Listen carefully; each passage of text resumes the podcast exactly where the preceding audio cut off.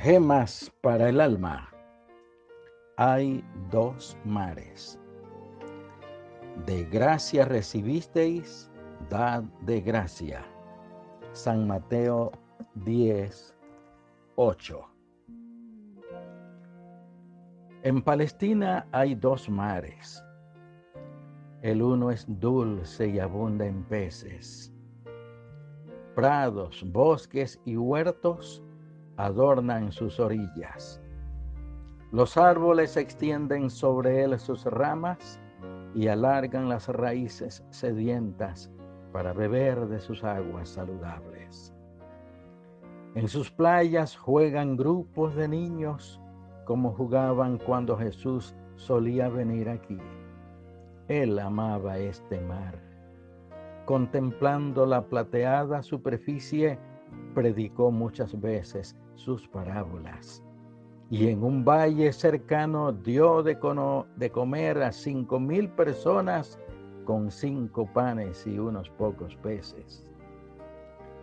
Las cristalinas aguas espumantes de un brazo del Jordán que descienden saltando de los cerros forman este mar que ríe y canta bajo la caricia del sol. Y los hombres edifican sus casas cerca de él y los pájaros su nido. Y todo cuanto vive es dichoso con solo estar en sus orillas. El Jordán desemboca al sur en otro mar. Allí no hay chapoteo de peces, ni susurro de hojas, ni cantos de pájaros, ni risas de niños.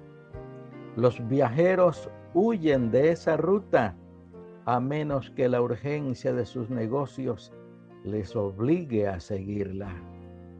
Una atmósfera densa pesa sobre las aguas de este mar que ni el hombre, ni la bestia, ni el ave beben nunca. ¿A qué se debe tan enorme diferencia entre estos dos mares vecinos?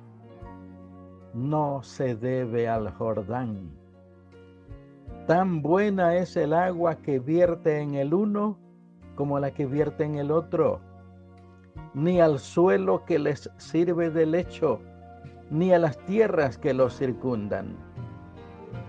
La diferencia se debe a esto. El mar de Galilea recibe las aguas del Jordán, pero no las retiene por cada gota que entra sale una gota. El dar y el recibir se cumplen allí en idéntica medida. El otro es avaro y atesora celosamente lo que recibe. Nunca es tentado por un generoso impulso. Cada gota que allí cae, allí se queda. El mar de Galilea da y vive. El otro no da nada. Se le llama el mar muerto. Hay dos clases de gente en el mundo. Hay dos mares en Palestina. Oremos. Jehová de los ejércitos tu Hijo Jesús nos enseñó que es más bienaventurada cosa dar que recibir. Este sabio precepto nos lleva a la benevolencia, a la bondad y a cumplir el santo mandamiento de amar al prójimo como a nosotros mismos. Ayúdanos para alcanzar tan sublime gracia. En el nombre de tu Hijo Jesús lo rogamos. Amén.